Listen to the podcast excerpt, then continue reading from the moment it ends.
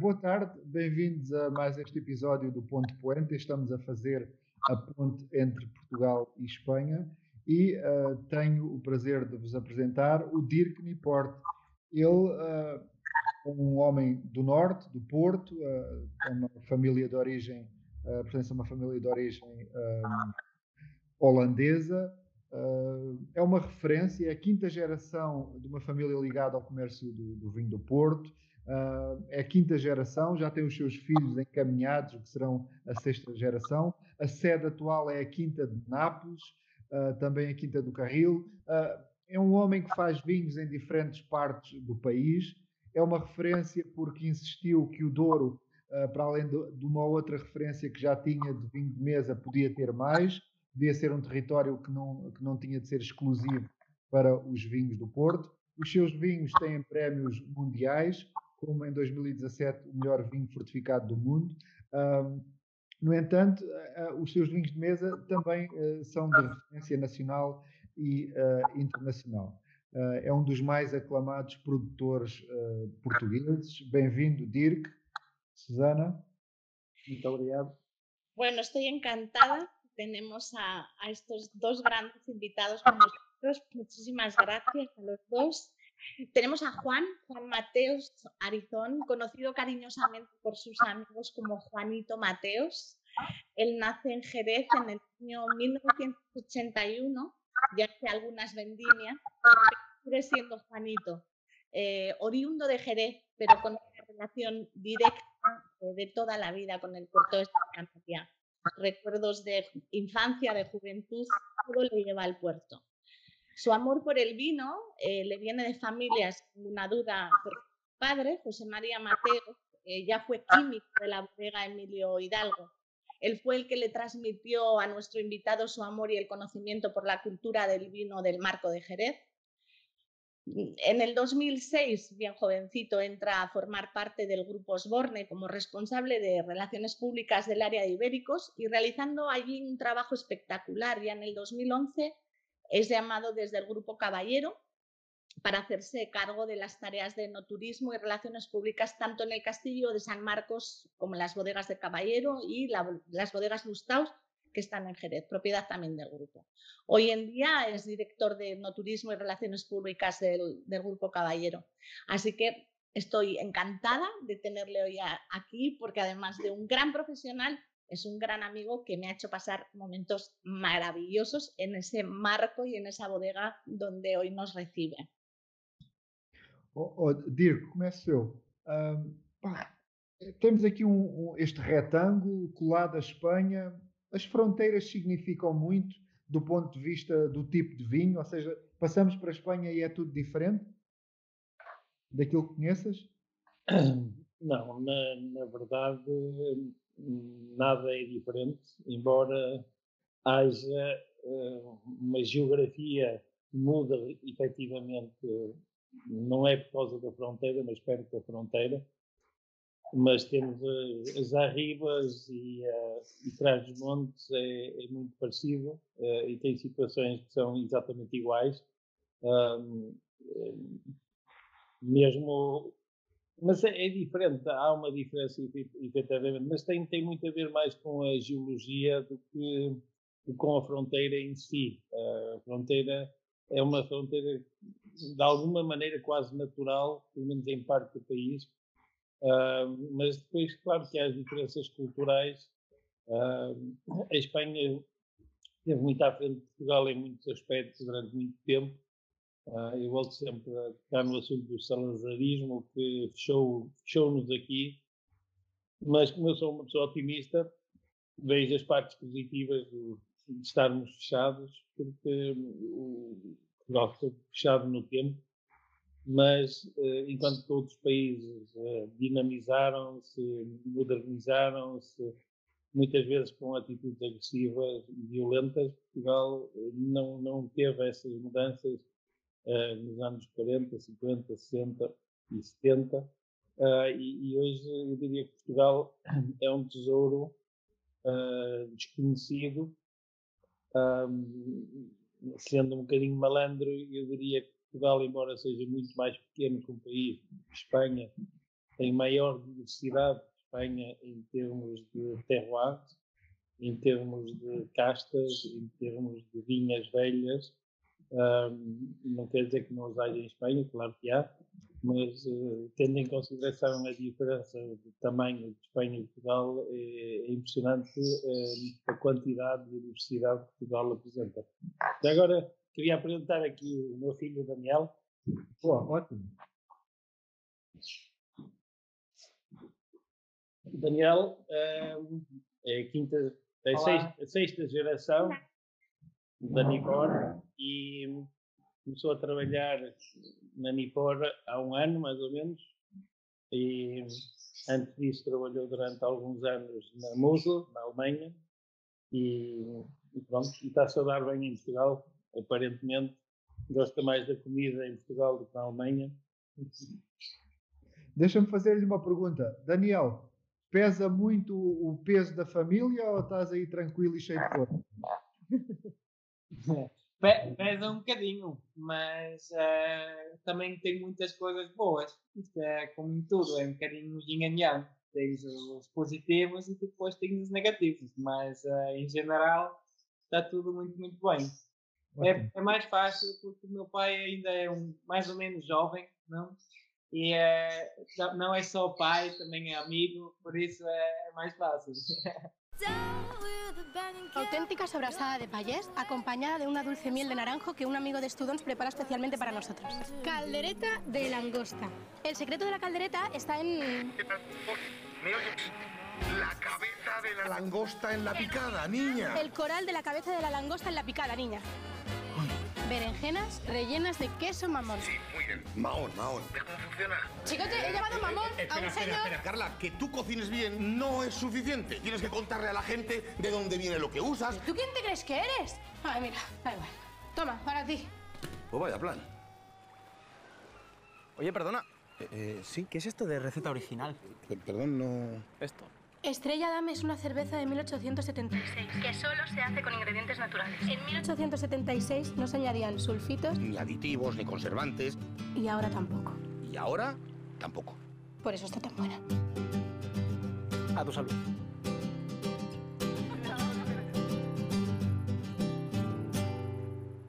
Juan, falávamos de fronteiras. Se para ti, Sim. como vês o vinho? Se chega à fronteira portuguesa, se é outra realidade? Si ¿Qué es que conoces de Portugal? El vino entre, entre, entre España y Portugal realmente mm, las fronteras son más eh, geográficas que, que, otra cosa. No hay fronteras porque además son, son dos países que con una cultura muy similar, eh, con unos gustos muy, similares, también sobre todo a la hora de la exportación de vinos, pues fuimos de los primeros países a la hora de después del descubrimiento de América para viajar al, nuevo mundo. Y al final, pues, eh, yo apenas encuentro división geográfica. De hecho, desde que somos pequeños, cuando dibujamos España, eh, nosotros nunca sacamos a Portugal del, mapa de España. O sea, nosotros sentimos a Portugal como, como si fuera parte de, España, parte de, como es de la península ibérica. Y realmente, a nivel de vino, bueno, pues Portugal es una región riquísima, con unos vinos excelentes, como pueden ser los vinos de Oporto, eh, que son muy similares y, muy parecidos a, lo, a, los vinos, a los vinos de, la región en la que me encuentro, de Jerez eh, de la frontera, y al final pues eh, son zonas de producción excelente, vinos que se han comercializado desde hace muchísimos años, no nuevas zonas de, de producción, sino, sino, ya muy, muy, muy antiguas, desde hace muchísimos años, sobre todo principalmente a partir del siglo 17 hasta el 19 que llegan a tener realmente el auge de exportación que hay grandioso tanto para eh, el sur de España, para, para, la región de Jerez como para, para la región de, de, Oporto.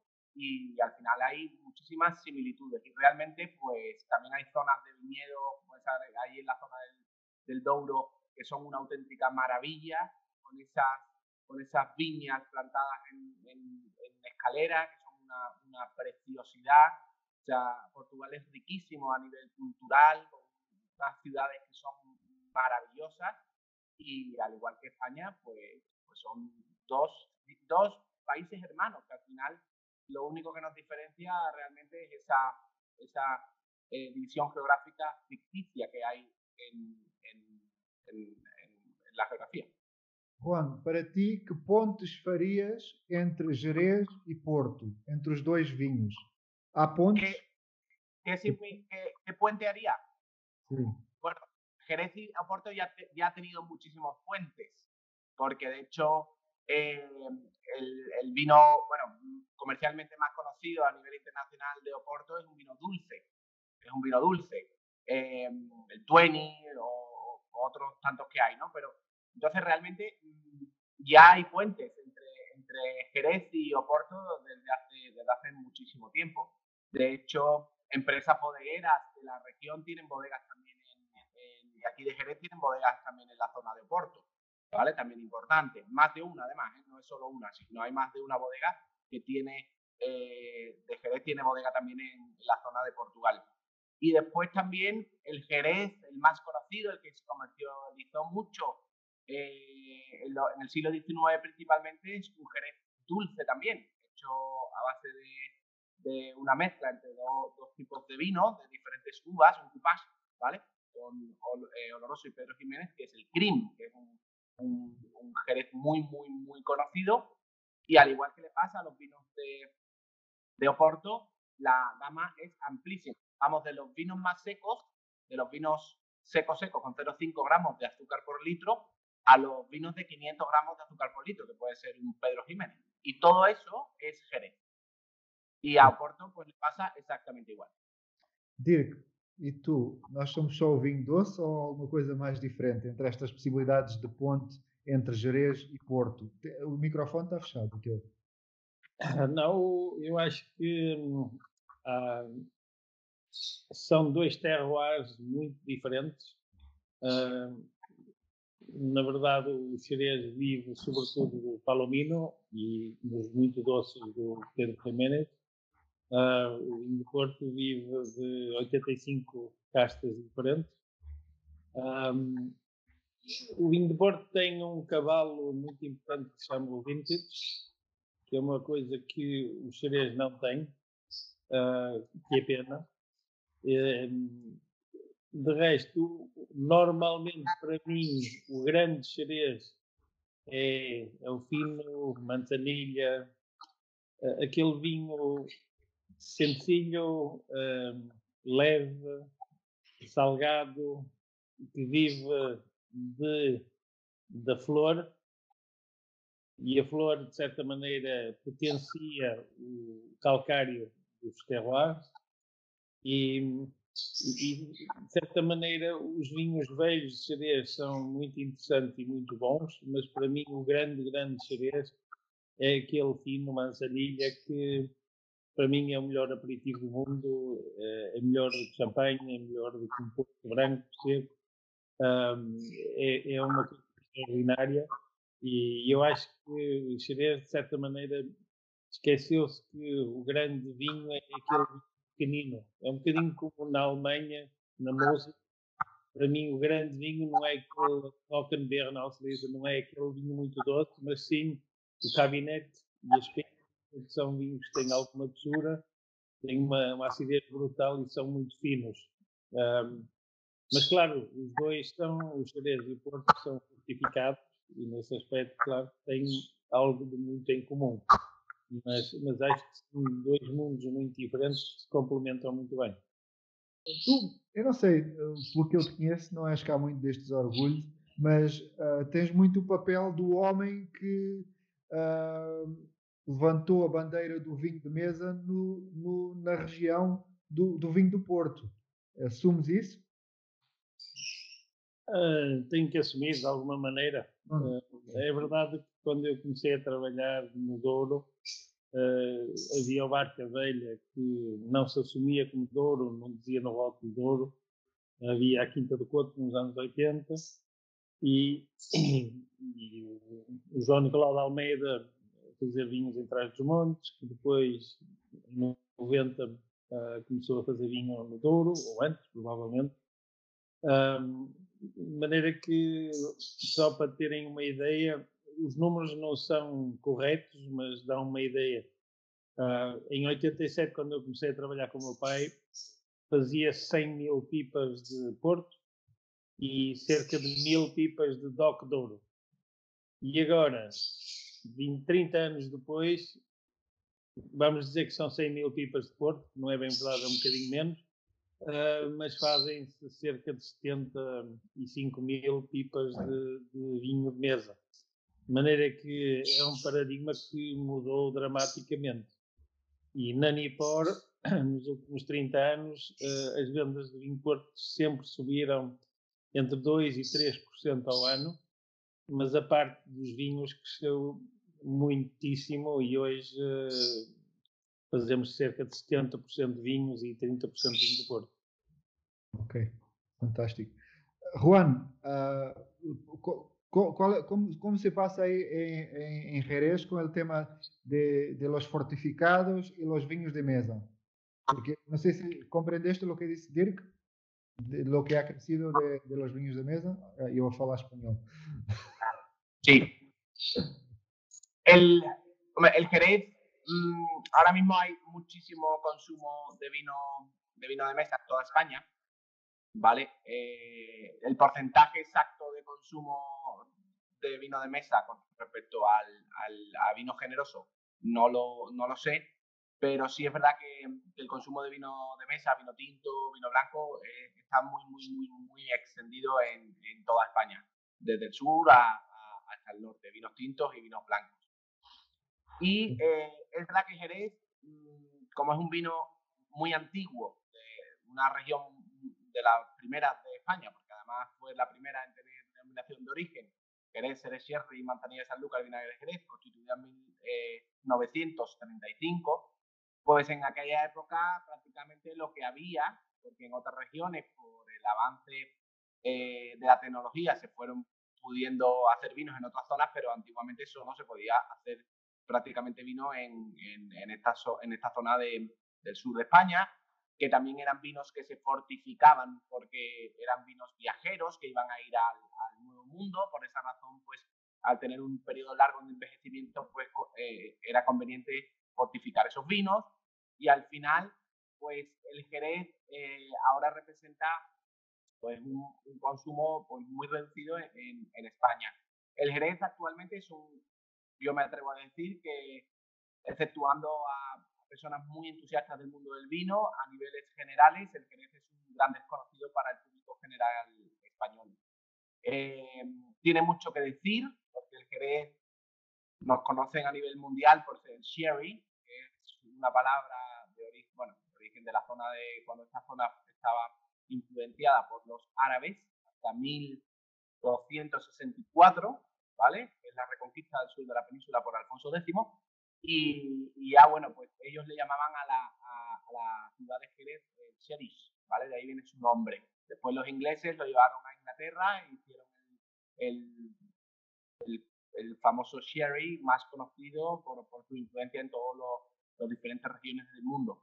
Y al final eh, pues Jerez ha quedado un poco en, el recuerdo de las personas como el, vino de tu abuela, porque eh, es, más conocido el vino dulce, cuando realmente en Jerez lo que se valora y, los vinos que realmente eh, mm, se consumen por personas amantes y entendidos de estos vinos son los vinos secos y no los vinos dulces, que también es verdad que somos sea, tenemos la grandeza de, hacer vinos mm, maravillosos, desde los más secos a los más dulces, pero realmente el, bodeguero jerezano está más acostumbrado a beber vinos olorosos, vinos amontillados, palo cortados, vinos o manzanillas frente a pale creams, creams, moscateles o, o Pedro Jiménez.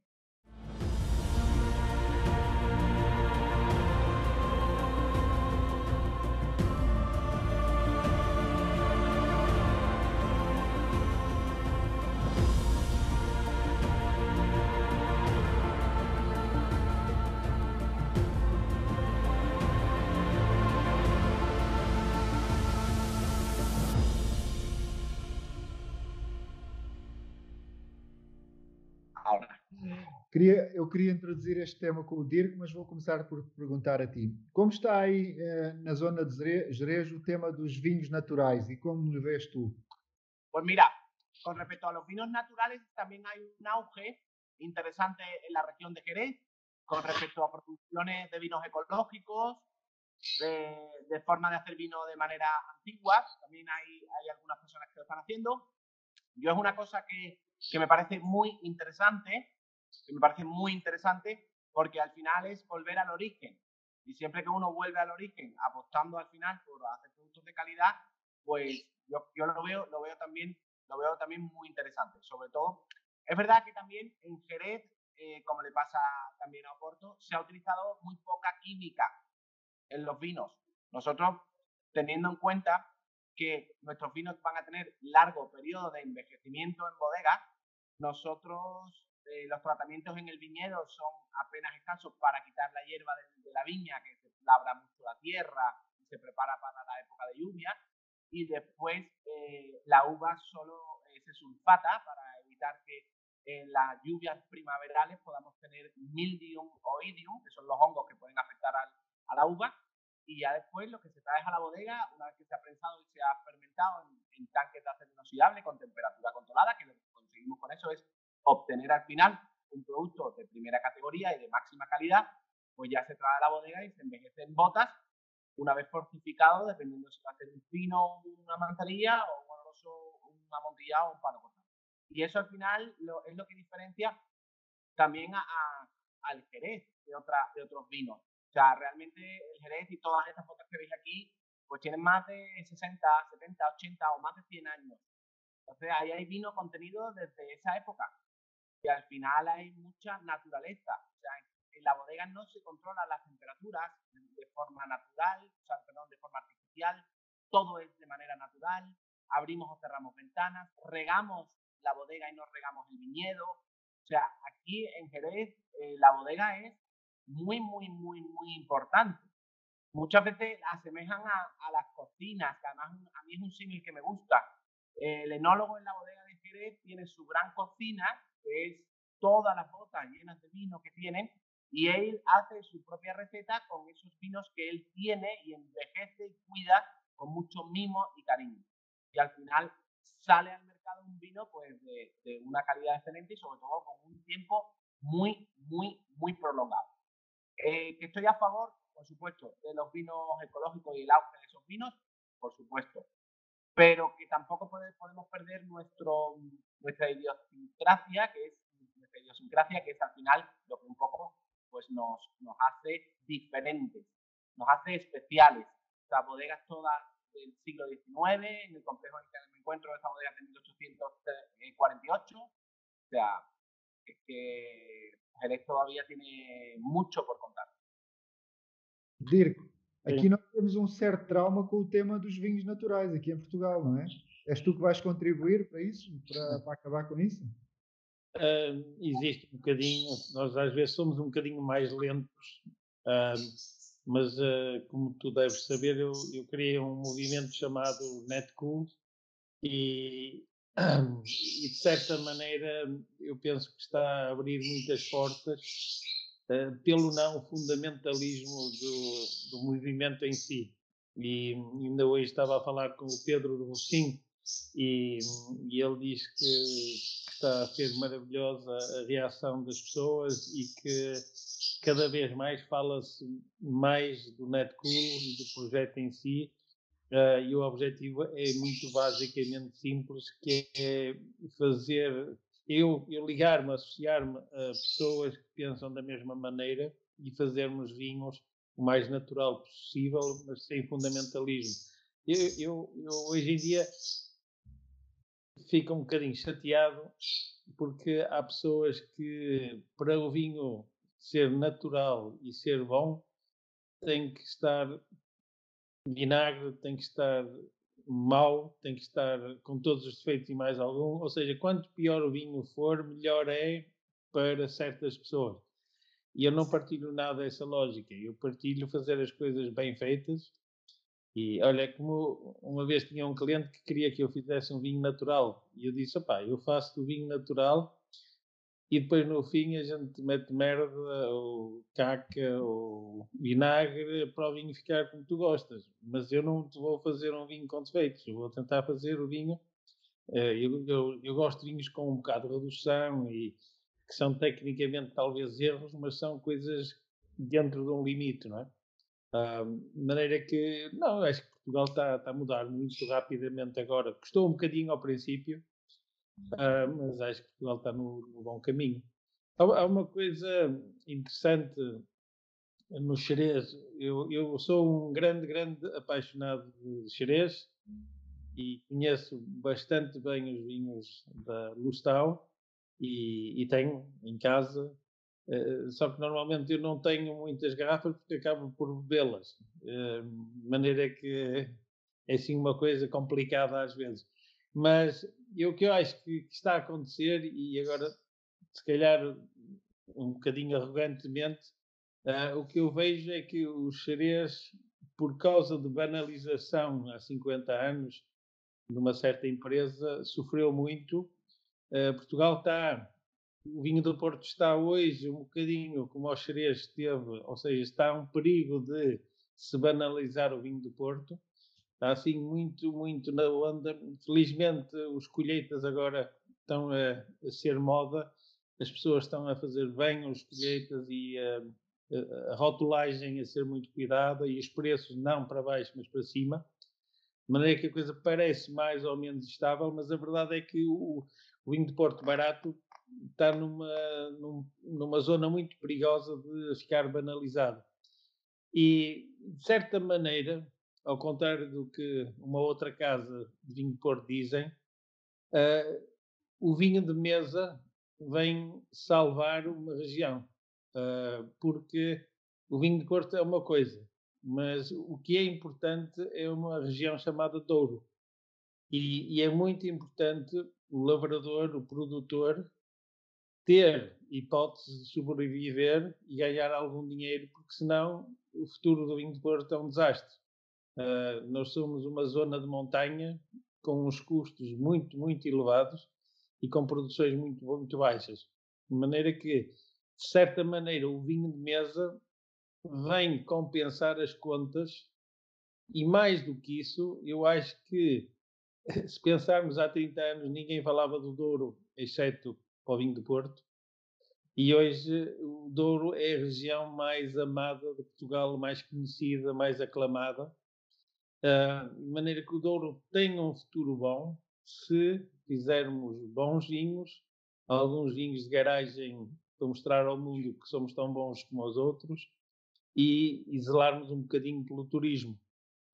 E da mesma maneira, o que eu vejo em Jerez é, é que eu, eu fiz um vinho Navasos, Niport, Niport Navasos, ah, em 2008, ah, que é um, é um branco feito à maneira antiga de um manzanilho ou de um fino, mas não fortificado. Ou seja, eu, eu acho que a Jerez tem o- um dos terroirs mais fantásticos de todo o mundo. Ah, e é um bocadinho comparável com a Champagne. Eh, o Champagne resolveu o problema de ser frio demais, criando o gás e o açúcar para compensar o aspecto verde, mas o, o limite da região é o que faz a região ser fantástica. E o Xerez fez a mesma coisa ao contrário. eh, foi compensar o, o calor e, e ser uma região seca, usando um palomino, que é uma casta que não tem muita personalidade. O Chardonnay, na verdade, também não, mas as duas castas são catalisadores do terroir.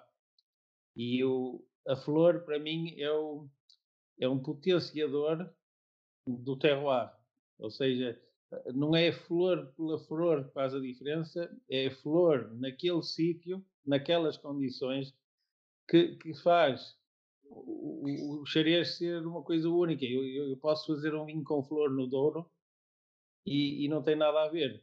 E de maneira que o o terroir, o sítio, tem muito, muito a ver.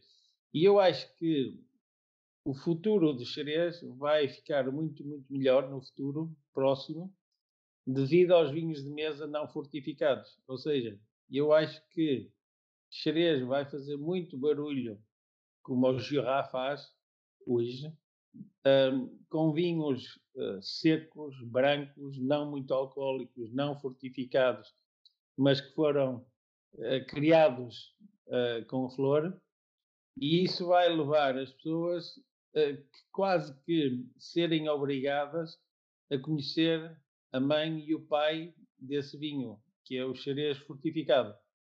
E o que eu vejo neste momento, muita gente que de repente gosta muito do vinho e depois fica curiosa e depois descobre que o manzanilha, o fino, é uma das coisas mais perfeitas e bonitas do mundo. E se eu, se eu, mais uma palavra, quer dizer, eu quando fiz o vinho em 2008, hum, de certeza que havia alguém a fazer qualquer coisa parecida, mas eu não, não conhecia, nem ninguém me disse até hoje de alguém que fizesse isso. Embora já provei um vinho não fortificado dos anos 40, mas em 2008, que eu saiba, não havia nada.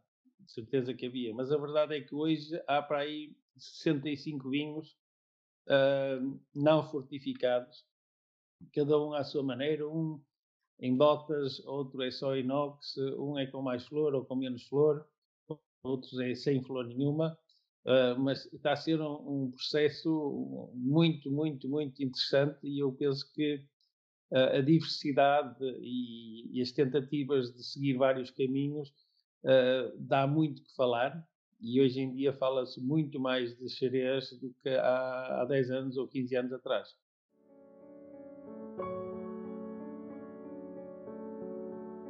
Hablar del jamón de bellota 100% ibérico de Arturo Sánchez es hablar de una complejidad de sabores extraordinaria, es hablar de un producto realmente especial, es de hablar de una explosión de sabores en la boca, es de hablar de un retrogusto que realmente se queda ahí, permanece, esas dos montaneras permanecen latentes en nuestro paladar, en nuestro olfato, nos invitan a la dehesa, a los frutos secos, a hierba. Es una cosa realmente excepcional.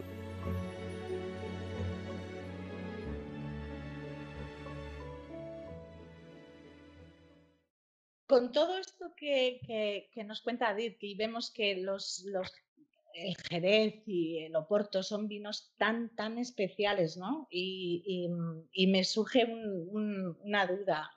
Bueno, y, es algo además que creo que ya lo hemos comentado con alguna de nuestras invitadas, eh, siendo vinos tan especiales y eh, quizás eh, los portugueses y los españoles siempre hemos pecado, o quizás me atrevo a decir casi más los portugueses, Em, de, muy humildes, ¿no? Y de no saber poner en valor nuestros productos, ¿no? Y de dar un paso al frente y decir, esto es lo que valen nuestros productos, ¿no?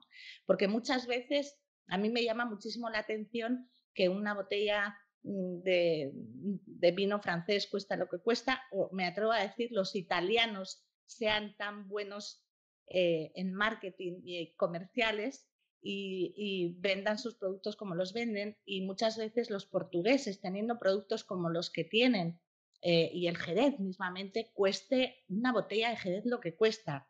Me sorprende muchísimo. ¿Por qué? Quiero saber lo que pensáis vosotros. Bueno, yo acho que realmente el portugués eh, é um bocado humilde e o vinho do Porto é uma exceção porque não era português, é, é uma coisa criada para os ingleses, pelos ingleses, para a Inglaterra, que felizmente depois foi para o mundo inteiro. Uh, mas, mas, eu insisto em dizer que Portugal fez muitas asneiras no passado e uh, lá estamos no salazarismo. O Salazar achava que se tinha que produzir muito vinho e muito pão para, para o povo.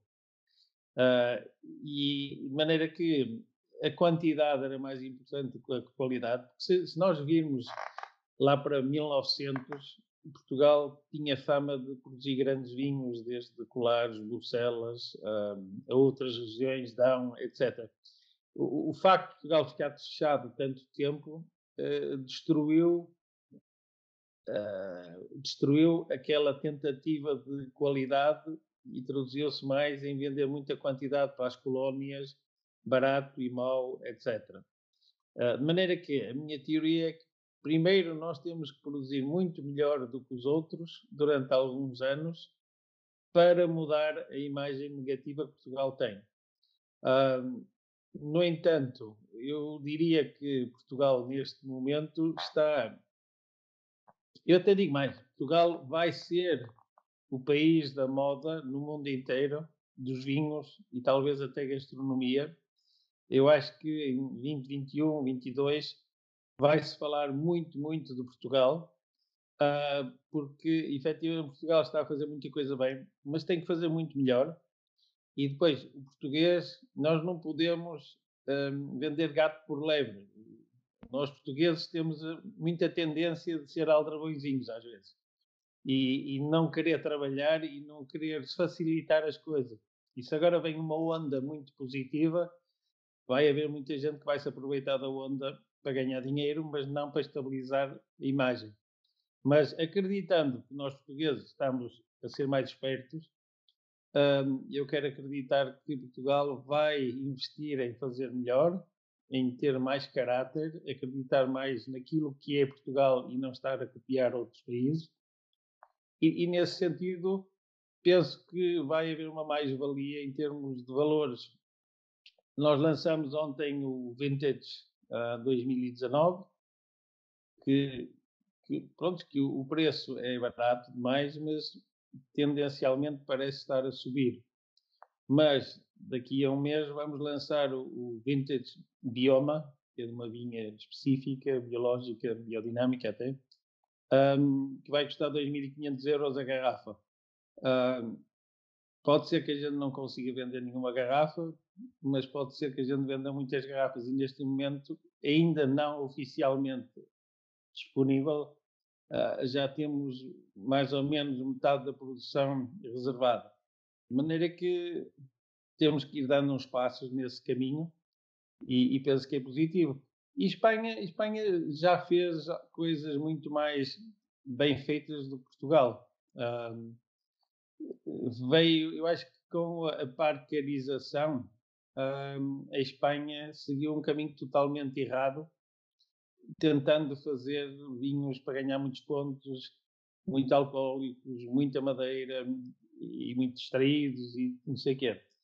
Mas neste momento eu vejo a Espanha a mudar dramaticamente e o Parker de Espanha, um senhor chamado Luís Guterres, eh, da mesma maneira que o Parker original causou muitos estragos, Uh, vocês têm a sorte de ter o Luís Guterres que está a causar muitas coisas positivas e está a apoiar muito uh, a individualidade, o respeito pelo terroir, a simplicidade e, e, fazer vinhos com muita personalidade.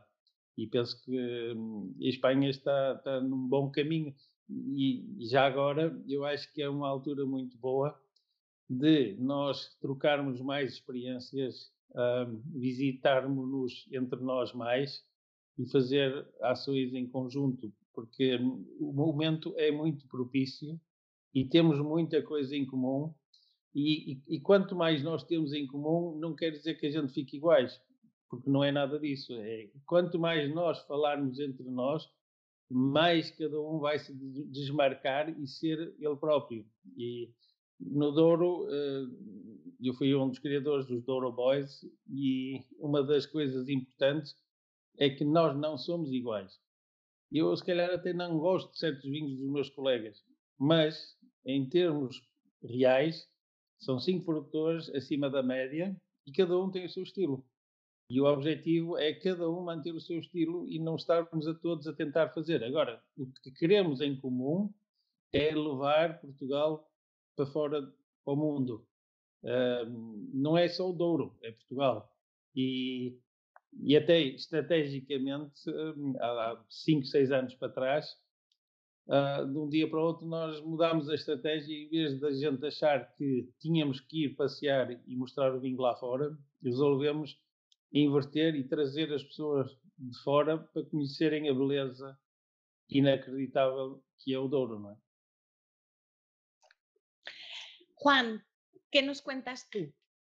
¿Qué te, qué te parece a ti? ¿Por qué, por qué no, mm, no podemos posicionarnos y darles el valor que, que tienen y que deben tener los vinos de Jerez? Micrófono. Micro, Juan, micrófono. Gracias.